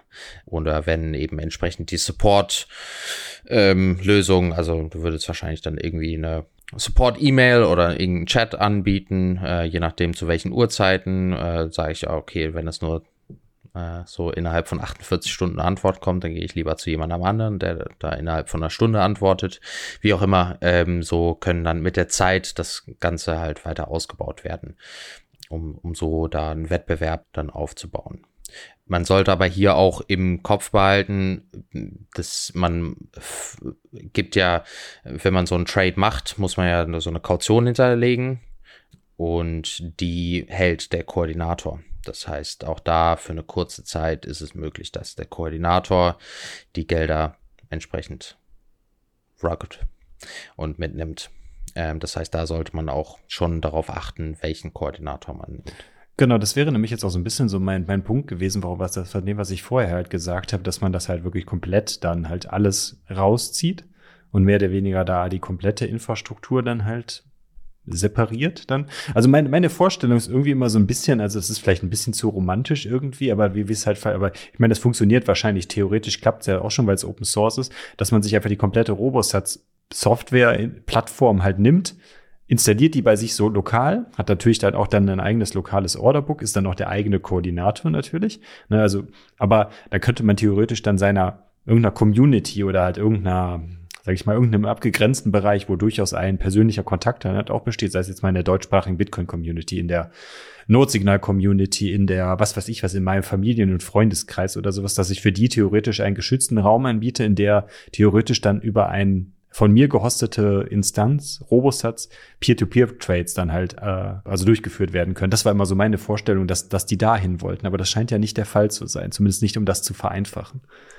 Weil da hätte man ja dann das, das dieses Trust-Problem da zumindest ein bisschen minimiert, weil man halt ja durch den persönlichen Kontakt dann einfach durch den Koordinator in dem Fall jetzt, wenn ich das jetzt machen würde als Beispiel. Ja, also tatsächlich hier in der Überschrift der, des Releases steht, The RoboSats Federation is a set of rules that allows multiple RoboSats instances to work together under a unified client app. This federated client app enables users to seamlessly interact with any coordinator, track the coordinator reputation, verify transactionally dev fund donations and more. Dass es eine Client-App gibt, also tatsächlich, dass man nicht sich ein, über jede Instanz eigene, einwählt, ja. sondern über eine Client-App, die allerdings mit jeweils der mit dem entsprechenden Koordinator, den man sich auswählt, verbunden ist es über diese App aber ein Orderbook gibt, dass man mit jedem anderen handeln kann, egal über welchen Koordinator der läuft. Ja, okay. Ja, gut, spannend. Ne? Wobei ich aber glaube, das Szenario, was ich gerade eben beschrieben habe, das geht wahrscheinlich schon, ne? wenn man sich halt einfach die Software nimmt und das selber irgendwo bei sich installiert. Ne? Das ist halt jetzt nicht irgendwie, dass das ein einfacher Fall ist, aber dass man sich das halt irgendwie da selber durchvorstellen müsste, um sowas aufzusitzen. Aber theoretisch würde das wahrscheinlich trotzdem auch jetzt schon vorher gehen, bevor es dieses Modell gibt. Aber ist auf jeden Fall, finde ich, trotzdem ein guter Schritt, äh, um da mehr, mhm. um das Thema weiter auseinanderzuziehen, um da ja, das war ja, glaube ich, auch immer so dieser genau. Kritikpunkt genau. bei Robostats auch, ne, dass das halt irgendwie, dass es einfach diesen einen zentralen Anlaufpunkt da immer gab. Richtig, genau. Und eben, also wie du sagst, ne, man kann sich ja auch einfach das ganze Projekt forken. Ne? Also man kann sich das abziehen und komplett neu aufsetzen und komplett von Null anfangen. Ne? Neue Liquidität ziehen, das über eine neue URL und alles ähm, von, von, von, von vorne anfangen. Allerdings verliert man eben dann da schon das Netzwerk, was man jetzt bereits schon aufgebaut hat. Und das jetzt so zu vereinen, allerdings gleichzeitig die Vorteile von einem dezentralen System zu haben. Das ist eben hier der Mehrwert. Ja, cool. Ja, können wir auf jeden Fall dann im nächsten oder einem der nächsten Tech Boots dann, dann ein Update geben, wenn das dann Ganze dann auch wirklich dann, sage ich mal, aus der Alpha dann oder aus dem Pre-Release raus. Ich hatte da auch mal, bin da mal draufgegangen, habe mal geguckt. Also man kommt über die, es ist jetzt aktuell eine eigene URL, über die man dann an dieses, diese neue Variante drankommt, die dann, wo man diesen Koordinator auswählen kann. Über den Standard-Link von Robostats ist es aktuell noch nicht bereitgestellt, aber ja, über einen separaten Link, der dann auch in dem, werden wir auch verlinken, in dem Post dann auch drin ist von der, von der Ankündigung. Da kommt man dann halt dann auch schon an die, ich glaube, da waren, als wir es gesehen haben, es waren, glaube ich, drei oder vier Koordinatoren, die da irgendwie dann schon hinterlegt waren, die da ja eine Alternative bereitstellen. Cool. Genau, das zweite Thema, was wir ein bisschen näher beleuchten wollten, war die Bitcoin Keeper App. Das hatten wir vorhin bei einem anderen Thema noch kurz angesprochen. Und das ist eine App, die wurde jetzt, glaube ich, vor einem Jahr ungefähr, ein bisschen länger, glaube ich, im Herbst 22, äh, angekündigt. Und da gab es jetzt, äh, die hatten auf jeden Fall eine steile Entwicklungskurve. Äh, viele, viele, viele, viele Features äh, rausgebracht in kurzer Zeit. Und das ist äh, eine Mobile App, mit der man eben zum einen Hot Wallets auf dem Handy haben kann, allerdings auch als Koordinator das Ganze nutzen kann für so äh, deine Hardware-Wallets oder Signing-Devices, die man so äh, abseits benutzt. Der große so Kritikpunkt war, dass äh, die App lange Zeit nicht Open Source war. Das hatten sie am Anfang argumentiert, dass sie da entsprechende Entwicklungszeit haben wollen, bis sie das Ganze ähm, dann öffnen. Viele Projekte geben das an und machen es dann nie. Allerdings war es äh, bei Keeper dann schön zu sehen. Das war im Sommer, glaube ich, im August oder Juli haben sie das Ganze dann geöffnet. Wir hatten auch drüber gesprochen, glaube ich, damals im mhm. Sommer, dass das dann äh, mhm. open, open sourced wurde. Genau, das war jetzt MIT-License, also alles offen. Und ja, die Entwicklung ging jetzt auch immer weiter. Ähm, ich meine, kurz um das Konzept vielleicht nochmal äh, ein bisschen zu erklären. Die haben auf der einen Seite eine normale Wallet, die die so, die man so äh, verwenden kann, ähm, entweder als Hot Wallet äh, oder direkt als Hot Wallet auf dem Handy.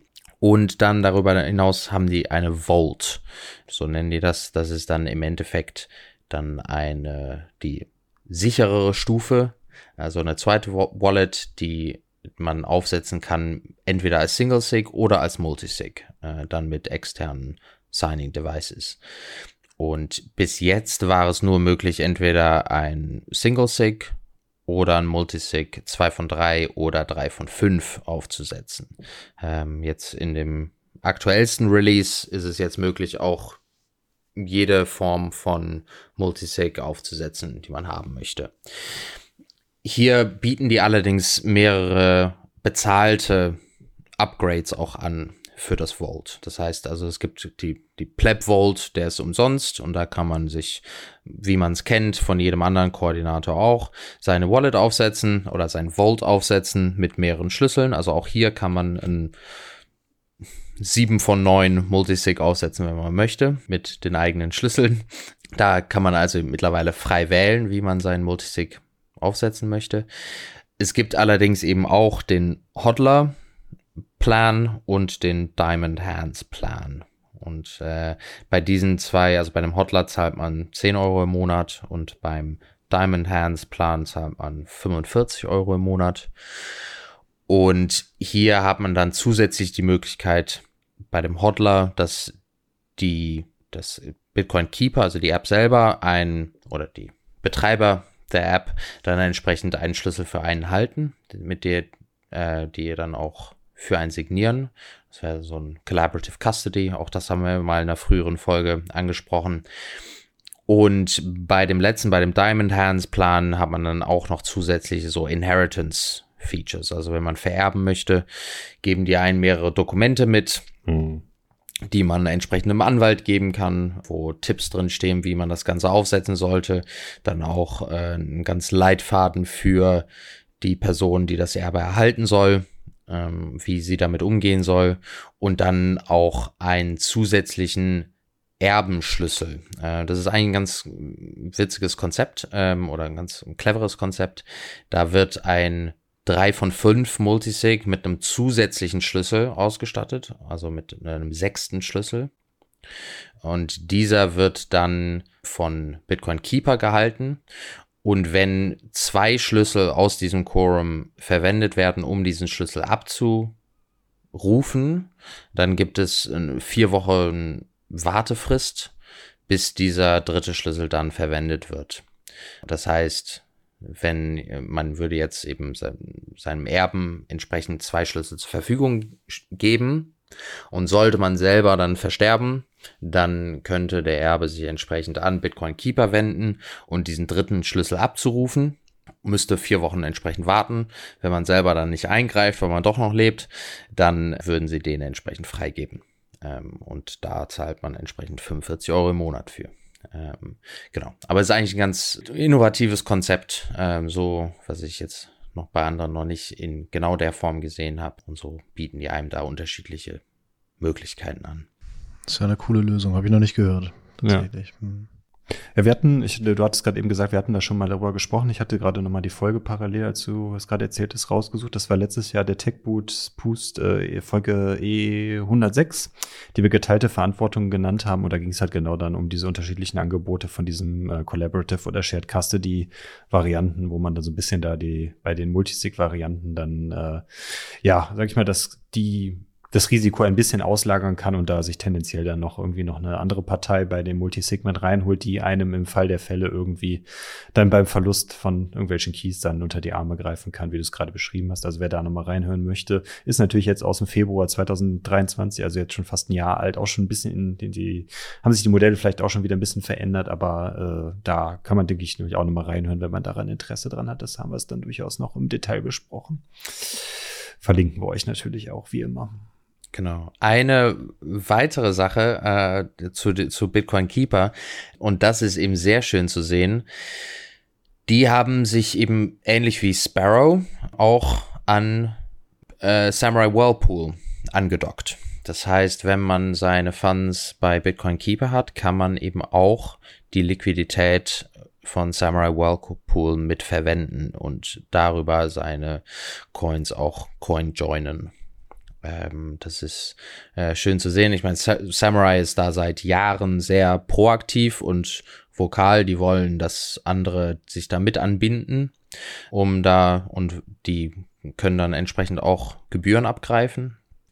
Sparrow hat das äh, vor äh, zwei Jahren, anderthalb, ja, zwei Jahren, ja, äh, grob implementiert. Das heißt, über Sparrow kann man jetzt eben auch an der Liquidität äh, dann äh, teilhaben und jetzt Bitcoin Keeper eben auch. Das heißt, mhm. man muss jetzt nicht die Samurai App benutzen, um äh, seine Funds dann äh, zu CoinJoin, sondern äh, kann das eben entsprechend auch über die Bitcoin Keeper App machen. Ähm, war auch die, meines Erachtens, glaube ich, auch die erste Variante, die das dann das Ganze auch für im äh, für iOS auch angeboten hat. Ne? Samurai Wallet mhm. ist ja mhm. eine Android-only-Variante und auch Mobile-only. Sparrow war halt Desktop, alle Betriebssysteme, klar, auch Mac in dem Fall dann. Aber für iOS gab es, glaube ich, bisher keine Variante, die oder keine App, die das angeboten hat, dass man da dann äh, CoinGen-Funktionalitäten benutzen konnte. Wasabi ist ja sowieso Richtig. komplett, äh, komplett nur Desktop. Deswegen, äh, ja, es ist doch schön, mhm. dass da jetzt dann auch äh, noch mehr ja, Wallets kommen und das mit einbinden, dass man da auch die Möglichkeit hat, das von Mobile zu machen, wenn man es denn möchte. Ja. Genau, und hier eben eine App zu haben, wo eben so viele verschiedene Sachen dann drüber laufen. Also das Einzige, was wir noch nicht drin haben, ist Lightning, aber eben, man kann eben da eine Hot Wallet äh, drin haben, dann entsprechend seine Multisig Wallets verwalten und auch direkt äh, die Coinjoins machen. Also das ist ähm, schon cool zu sehen und das ist jetzt full Open Source ist und mittlerweile jetzt auch sechs Monate Zeit waren, dass Leute da mal durch die Codebase durchgehen und sich das angucken. Ähm, so mittlerweile wird das eine legitime Alternative. Hm. Ja, ich hatte sie, als, das, als wir das äh, letztes Jahr besprochen hatten, hatte ich sie mir mal runtergeladen und also ich war voll überfordert. Ich fand die ultra unübersichtlich zu dem Zeitpunkt. Der Aufbau war irgendwie überhaupt nicht intuitiv und ziemlich wahrscheinlich auch dem geschuldet, dass da so viele Funktionalitäten drin sind, dann halt auch relativ überfrachtet, vielleicht auch mit, mit, mit Features irgendwie und die dann halt zu dem Zeitpunkt halt einfach noch nicht ja, geschickt platziert oder vielleicht intuitiv dargestellt. Also ich, vielleicht hat es geändert, ohne jetzt dem, den Entwicklern halt da hier Unrecht zu geben. Aber zu dem Zeitpunkt war es auf jeden Fall nicht so intuitiv wie manche andere Wallets, die es sonst so auf dem Markt gibt im, ja, mobilen Umfeld. Mhm. Ja, ich habe äh, sie gerade jetzt also vor, vor dem Podcast nochmal runtergeladen und mal ein bisschen drin rumgespielt. Also es ist definitiv nicht, also man muss dieses Konzept halt einmal äh, verstehen, dass es eben unterschiedliche, also eben die, die Wallet gibt und eben die Vaults gibt und wie man das Ganze aufsetzt. Grundsätzlich ist so die, die Qualität und die Oberfläche sehr schön gemacht. Ähm, so das äh, Design an sich ähm, finde ich sehr ansprechend und da sind auch viele so Hilfsseiten, die dann äh, dazu aufpoppen und so kleine, so das, äh, die FAQs von denen sind auch super. Ähm, also man hat da relativ viele Infos. Allerdings sind es eben viele Infos. Also wie du schon sagst, ähm, ist es, äh, muss man da erstmal durchsteigen. Es ist nicht so ein, so zwei, drei Klicks und das Ganze ist aufgesetzt, sondern so die, die Funktionalitäten sind eben relativ breit und entsprechend dauert das auch ein bisschen, um das Ganze aufzusetzen, wenn man alles benutzen möchte. Also eher eine Wallet für den gereiften Bitcoiner, um es hier in unserem Notsignal-Sprech zu sagen. Deswegen, also keine, keine unbedingt, nicht unbedingt eine Einsteiger-Wallet, aber ich wüsste auch nicht, ob jetzt ein Einsteiger ja. unbedingt direkt mit einem Multisig äh, anfangen muss und sich da seinen ersten Satz dann auf einen Multisig zu werfen. Ich glaube, das ist nicht unbedingt notwendig. Äh, da kann man auch erstmal klein anfangen. Ja. Gut, kommen wir zum letzten Thema oder zum letzten Block. Glaub, zum letzten Punkt, genau. Und zwar eben da grundsätzlich, ich meine, hier sind zwei Punkte in diesem Unterpunkt, aber grundsätzlich äh, so Bitcoin, Open Source, Unterstützung, Spenden äh, an den ganzen Bereich. Äh, da ich kann mich noch gut erinnern, vor einigen Jahren äh, war das äh, Geschrei groß und eben zu Recht, dass es sehr wenig Unterstützung gab für den Open Source Bereich. Und das hat sich in den letzten paar Jahren doch stark geändert. Ähm, es kann immer mehr geben und das äh, erwarte ich auch, dass äh, das in den nächsten Jahren auch noch zusätzlich steigt, aber es ist schon sehr schön, diese, diesen Trend zu sehen, dass immer mehr unterschiedliche Organisationen freiwillig äh, Geld an Entwickler rausgeben, an verschiedene Open Source Projekte rausgeben, um da diesen ganzen Bereich zu fördern. Und ähm, hier gibt es zum einen jetzt äh, OpenSats, das ist eine Stiftung aus den USA, die gegründet wurde ähm, ursprünglich von Ben Price und Matt Odell. Und mittlerweile sind eben einige Leute äh, an diesem, dieser Stiftung beteiligt. Jetzt vor einigen Monaten, glaube ich, eben ist äh, Gigi auch dazu gestoßen und ähm, äh, verwaltet da auch einiges. Das Schöne an dieser Plattform ist eben, dass die keine so Managementgebühren beziehen. Das heißt also auch deren Arbeit ist voll von Spenden ähm, finanziert. Und die haben mittlerweile relativ große Summen erhalten an Spenden von Einzelpersonen, aber eben auch von Unternehmen und eben auch von, also öffentliche äh, Spenden gab es da auch. Ich glaube, Jack hat eine sehr große Summe, ich glaube 10 Bitcoin ungefähr, gegeben. Vielleicht waren es auch eine andere Summe, ich weiß es nicht mehr genau. Aber auf jeden Fall waren das große Summen, äh, die da an, an OpenSats geflossen sind. Wenn man da selber spenden möchte, kann man auch auf die Seite gehen und man kann direkt an bestimmte Projekte spenden. Das ist auf jeden Fall cool. Oder man kann an den General Fund spenden. Und alle Gelder, die da in diesen Topf fließen, die werden dann entsprechend von der OpenSats Board dann verteilt. Je nachdem, was für Bewerbungen sie bekommen, werden sie das dann entsprechend an Entwickler oder Projekte vergeben. Aber mittlerweile ist die Liste an Projekten relativ lang, die da direkt auf der Seite gelistet sind. Mhm. Und so kann man auch dann direkt an diese Projekte spenden. Man kann auch entsprechend auf der Seite sehen, wie viel schon an diese Projekte geflossen ist oder an diese Personen. Das ist relativ äh, transparent auf der Seite aufgebaut. Das ja. schön. Verlinken wir euch gerne. Ähm, Was ich auch cool fand, ist, dass die auch äh, über diesen General Fund, ich hatte mir das eben zwischendurch mal ein bisschen durchgelesen, dass die darüber auch so eine regelmäßige Auszahlung an die, ich glaube, das, das, das, das las sich so, als wären das Core, Core Maintainer, Core Entwickler, dass die dann über diesen General Fund auch prinzipiell dann eine, äh, ja eine regelmäßige Ausschüttung erhalten, die jetzt unabhängig von so Einmal-Grants sind, sondern halt die dann halt wirklich dann äh, einen regelmäßigen Support dann in Form von ja, ein Patreon in Anführungszeichen auf äh, Bitcoin-Basis dann für diese Entwickler dann halt dann, ja, den nötigen finanziellen Freiraum bereitstellen, dass die, die Leute sich dann halt auch Vollzeit dann um die Weiterentwicklung von Bitcoin kümmern können, was ich halt immer ganz cool finde dann, ne? die jetzt jetzt nicht äh, projektspezifisch waren, sondern wirklich dann halt, äh, wo dann Einzelpersonen dann auch genannt wurde, die da unterstützt werden. Genau. Und eben in dieser Runde, äh, die haben eben jetzt, glaube ich, das ist jetzt schon die dritte Runde an ähm, Spenden oder so an Grants, die die an verschiedene Projekte jetzt ähm, herausgeben. Und das waren jetzt eben aus dem General Fund. Dazu ein paar, die man highlighten kann, zum Beispiel die Picard Payments äh, Plugin für Core Lightning. Das ist auf jeden Fall schön. Bitcoin Core App und Crooks ähm, ist auch so eine DIY Signing Device, ähm, bisschen ähnlich wie ein Seed Signer läuft aber auf unterschiedlichen Plattformen. Und Wechsel ähm, ist auch eine so Non-KYC Trading-Plattform. Mhm. Genau, und da, also das waren jetzt nur ein paar Highlights, aber insgesamt waren es, glaube ich, 2, 3, 4, 5, 6, 7, 8, 9, 10 Projekte, die hier finanziert wurden aus dem General Fund. Wie viel jedes Projekt bekommen hat, können wir leider nicht einsehen. Allerdings können wir einsehen, wie viel in dem General Fund insgesamt eingeflossen sind. Und äh, das sind in Bitcoin, also Bitcoin wurden erhalten 4073 4073 Bitcoin und zusätzlich ja. in Dollar nochmal 5 Millionen obendrauf. Das ist also schon eine ganz ordentliche Hausnummer. Das, das stimmt wohl dafür, dass man so, ich so, so vom Gefühl her irgendwie OpenStats irgendwie ich sie irgendwie erst seit letztem Mal so richtig irgendwie auf dem Schirm hatte oder so, also oder so richtig bei mir erst auf dem, auf dem Radar aufgetaucht sind, ist das, sind das schon krasse Summen, wenn man das halt mal überlegt, ne, 4000 Bitcoin und irgendwie, und das ist halt nur dieser General Fund, ne, und dann da kommen ja noch mhm. die ganzen, äh, Donations dann äh, an die anderen, es gibt da ja noch mehrere Bestandteile äh, dann auch noch mit dazu. Ne? Klar ist das natürlich der Hauptbestandteil dann, aber trotzdem sind das schon enorme Summen, die da bewegt werden. Die fünf mhm. Millionen gehen ja fast unter. Ich habe mal kurz geschaut, also in US-Dollar sind das 163 Millionen, ja. diese 4000 Bitcoin aktuell. Boah.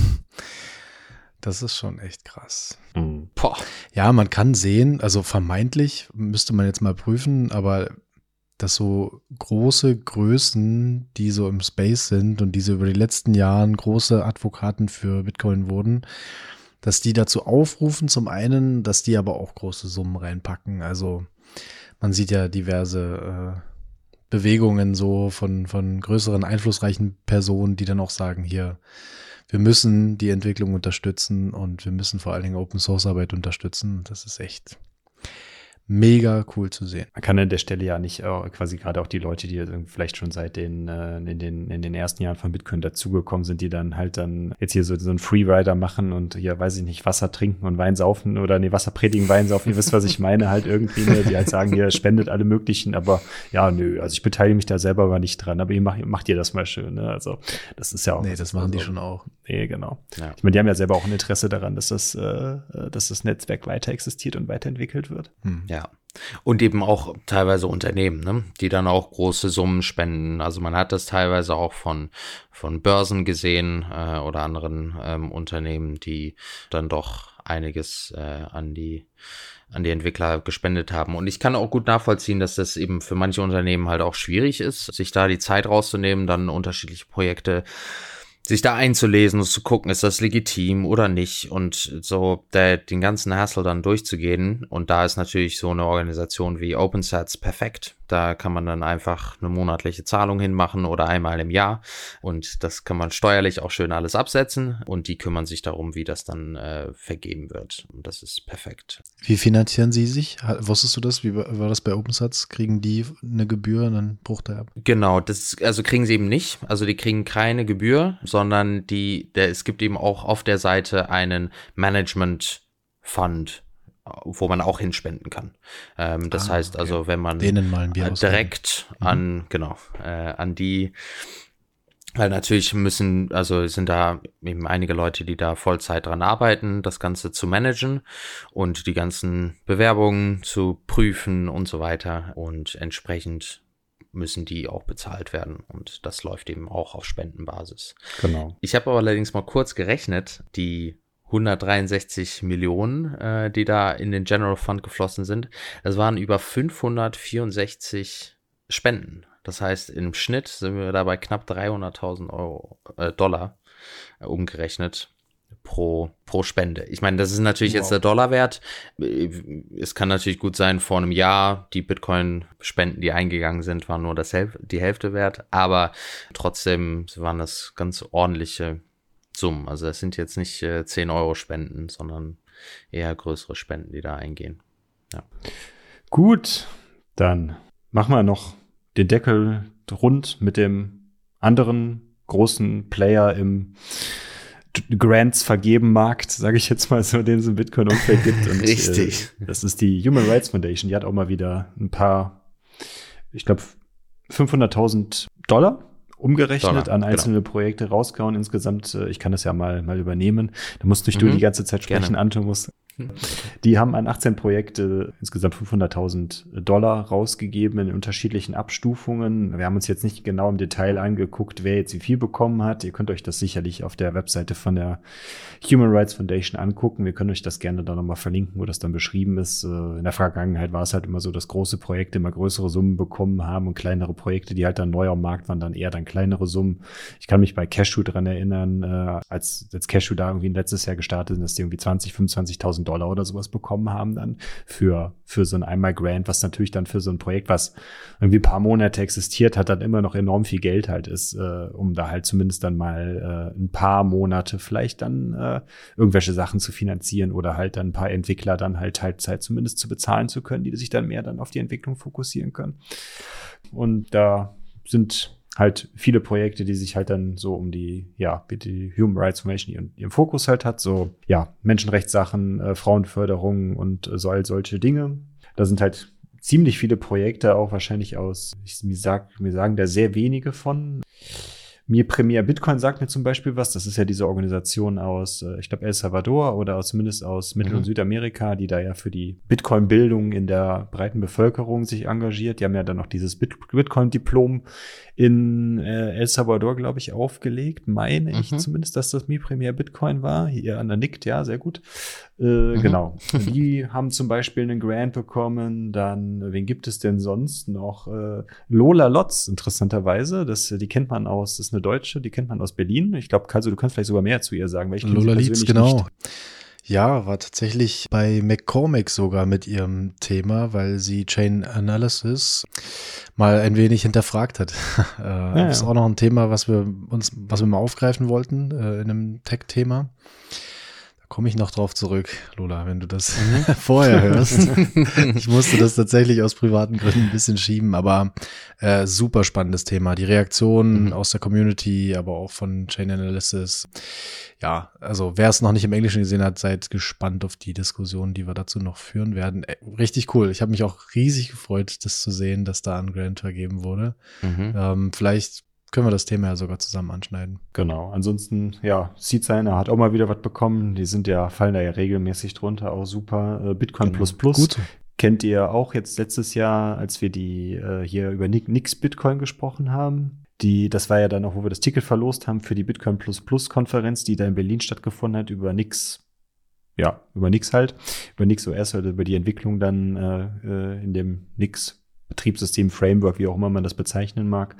Ja, Bitcoin Atlantis hat auch was bekommen. Das ist ja die äh, schöne Konferenz, die jetzt in Madeira stattfinden wird, in zwei Monaten, wo wir ja ein großer Teil äh, von uns hinfahren wird. Wir haben jetzt äh, eben im Vorgespräch gehört, Antomos ist auch dabei. Yay! Jawohl. Jawohl.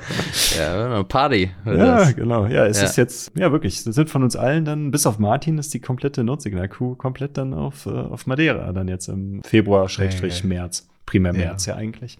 Zum ja, sehr cool. Genau. Das heißt, mhm. wir, wir Martin kriegen wir auch noch rum. Ja, der muss, der muss, der muss, der, der lässt sich, das, der Druck wird größer. Genau. Ja. Genau. Also genau. deswegen auch die Aufforderung, wenn ihr auf Madeira seid oder nach Madeira kommen wollt, kommt da gerne. Wir, wir können da gerne ein Community-Treffen machen. Ich meine, finden da sowieso die mhm. deutschen äh, Bitcoiner treffen sich da wahrscheinlich sowieso sehr automatisch schnell zusammen und äh, da machen wir uns dann eine schöne Zeit.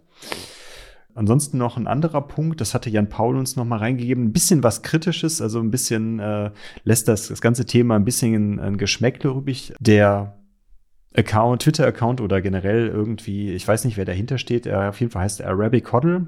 Äh, das ist der Twitter-Account, der dazugehört, der wahrscheinlich dann äh, Bitcoin Bildung im arabischen Raum fördert oder weiter weiterbringen will oder halt irgendwie so eine Gruppierung, die haben auch einen Grant bekommen und Jan Paul hat da so ein bisschen mal rausgesucht, dass es halt schon komisch ist, dass die in ihren Tweets äh, jetzt gerade in dem Kontext mit dem Konflikt, der jetzt in Israel und äh, ja in der ganzen Region wieder stattfindet, ja sehr antisemitische Äußerungen von sich gegeben hat. Und da macht das Ganze dann schon so ein bisschen äh, einen komischen Eindruck, dass eine Human Rights Foundation an so einen Account dann äh, ja einen Grant gibt, die sich dann halt äh, klar auf der einen Seite für die arabische Bevölkerung dann halt einsetzt, um da halt Bitcoin weiter voranzubringen, aber dann trotzdem dann ja einem anderen Staat, der halt eine andere Religion dann halt da irgendwie hat, äh, ja sich da halt dann mit komischen Äußerungen äußert. Das ist natürlich dann auch alles ein bisschen fragwürdig. Also, habt ihr da eine Meinung zu? Nee, ist schwierig. Ähm, ich habe es nicht gesehen. Ich finde es gut, dass wir das erwähnen, dass man das mal rausstellt. Wäre jetzt interessant, inwieweit sich die Human Rights Foundation darüber Gedanken gemacht hat oder dass, dass sie das so gewählt haben, ob das bedacht war oder nicht oder ob sie da mitbekommen haben, was dann noch über den Account läuft. Genau, ich habe es nicht nachverfolgt, aber ich glaube, ein Beispiel war, dass am Morgen des Angriffes, also am 7. Oktober, nur einen Guten Morgen Palästina kam und ja, da sich nicht so wirklich distanziert wurde von das, der Gewalt. Das genau, das, das, das ist das eine. Ich glaube, das, was so ich primär ja. herausstellen wollte, war, dass, dass der Account im Endeffekt den Staat Israel als Ausgebot Satans äh, bezeichnet hat und das Fiat-Geld okay, also doch so System der Zionisten. Ne? Also im Endeffekt, da war schon wirklich eine offene, offene Angriff auf, auf den Staat Israel, beziehungsweise mhm. dann halt auf die israelische Bevölkerung in dem Sinne dann halt auch. Ja, stellt vielleicht so ein bisschen die, das schöne Licht von der Human Rights Foundation in Frage. Ne? Aber wie gesagt, wir wissen nicht, äh, wie es dazu kam und äh, ob die sich damit beschäftigt haben oder ob da denen das vielleicht durch die Lappen gegangen ist. Wir wissen es einfach nicht. Aber nur, dass wir da äh, das euch mitgegeben haben. Ja, also am Ende glaube ich schon, dass also ich möchte definitiv nicht für die Human Rights Foundation sprechen. Äh, das ist äh, jetzt auch Spekulation, aber ich könnte mir gut vorstellen, dass sie da möglichst Abstand von nehmen wollen, mhm. darüber zu urteilen, äh, welche politischen Einstellungen eben ihre Leute haben, dass das nicht ein zusätzlicher Gatekeeper ist, sondern sich eben hauptsächlich ja. auf die Bitcoin-Aktivitäten ähm, der, der Bewerber sich fokussieren wollen und äh, über alles andere sich weniger Gedanken machen wollen. Natürlich hat sowas auch seine Grenzen. Ich äh, finde schon, dass äh, äh manche Sachen eben nicht gehen, gerade wenn es eben dann zu, zu extrem, äh, also wenn man das Ganze im Extrem betrachtet, ähm, sollte man eben schon nicht immer die Scheuklappen eben aufsetzen. Auf der anderen Seite finde ich es eben aber auch gut, dass man nicht nur diejenigen unterstützt, äh, die äh, in die eigene Welteinschauung eben passen. Aber eben gerade in so einem Fall sind wir uns halt, glaube ich, hier alle einig. Ja, es ist definitiv schwierige Sache. Ich, wie gesagt, keine Ahnung, inwieweit die da äh, weitere Due Diligence machen und um zu gucken, ähm, was da problematisch ist oder nicht. Aber spätestens äh, irgendwann gibt es auch rechtliche Konsequenzen. Ne? Also ich meine, das möchte ich jetzt auch dem Twitter-Account nicht unterstellen, dass es äh, weitergeht als äh, reine Äußerungen auf Twitter. Aber auch hier im Extrem fließen immer noch Gelder, die rechtlich äh, natürlich auch relevant sein könnten. Deswegen ähm, denke ich schon, dass die da ein Auge drauf haben. Ja, ja, das ist ein guter Punkt. Ich denke, da können wir es auch belassen. Da müssen wir nicht äh, weiter rumspekulieren. Das macht, glaube ich, wenig Und Sinn. Eine Sache auch noch mal kurz äh, das äh, zu sagen. Also das ist jetzt eine Person auf einer langen Liste von 18 gewesen. Genau. Und die, im Großen und Ganzen ist es also definitiv ein riesen, äh, ein Riesenschritt und äh, überwiegend und überwältigend positiv, äh, dass ja. hier Gelder an diese Projekte und diese Personen ausgezahlt wird, um das ganze Thema Bitcoin voranzutreiben. Absolut. Wo wir fast schon beim Thema Geldfluss sind und jetzt wieder im Positiven. Äh, Thorsten, du hast es am Anfang gemacht und wir haben gesagt, es wird nicht mehr dieser eine Werbeblock, wo irgendwas vorgelesen wird. Deswegen mache ich das jetzt mal ganz kurz. wir machen das in den Boost-Folgen immer und nicht jeder hört sich das an. Deswegen auch hier über diesen Weg nochmal vielen Dank an die Leute, die uns regelmäßig oder einmalig, wie auch immer, mit ihren Sats unterstützen. Es gibt verschiedene Wege, das zu tun. Man kann uns über die ähm, über den Tipbot äh, in der Telegram-Gruppe Geld senden. Man kann uns auch einfach nur ähm, ja, über die Webseite, direkt über den, ähm, über den Link Satz zukommen lassen oder über Podcast Player 2.0, wo man wirklich pro Minute dann einfach so ein paar, also nicht 50 Sat pro Minute oder weniger oder mehr einstellen kann. Und die kommen uns dann zugute, aber nicht uns in Person, sondern dem Projekt Notsignal und wir stemmen damit unsere Kosten und das, was drüber ist, das geben wir dann an die Community zurück.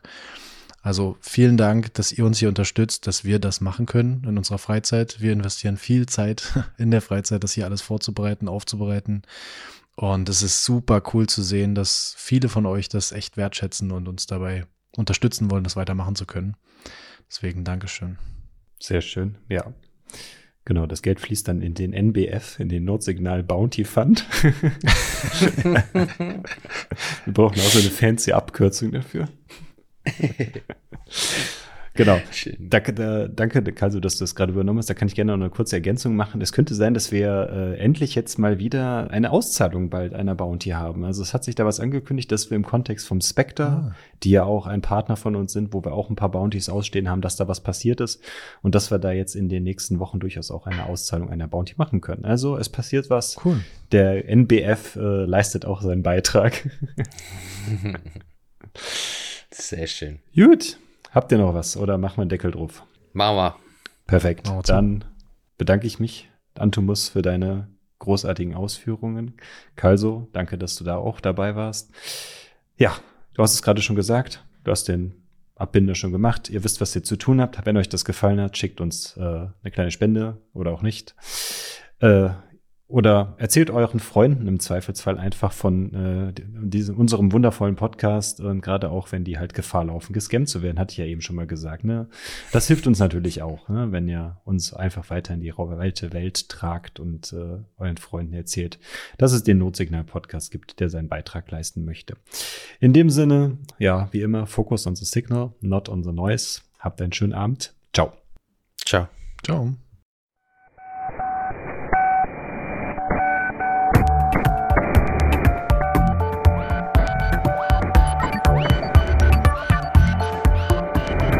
Notsignal. Focus on the signal, not on the noise.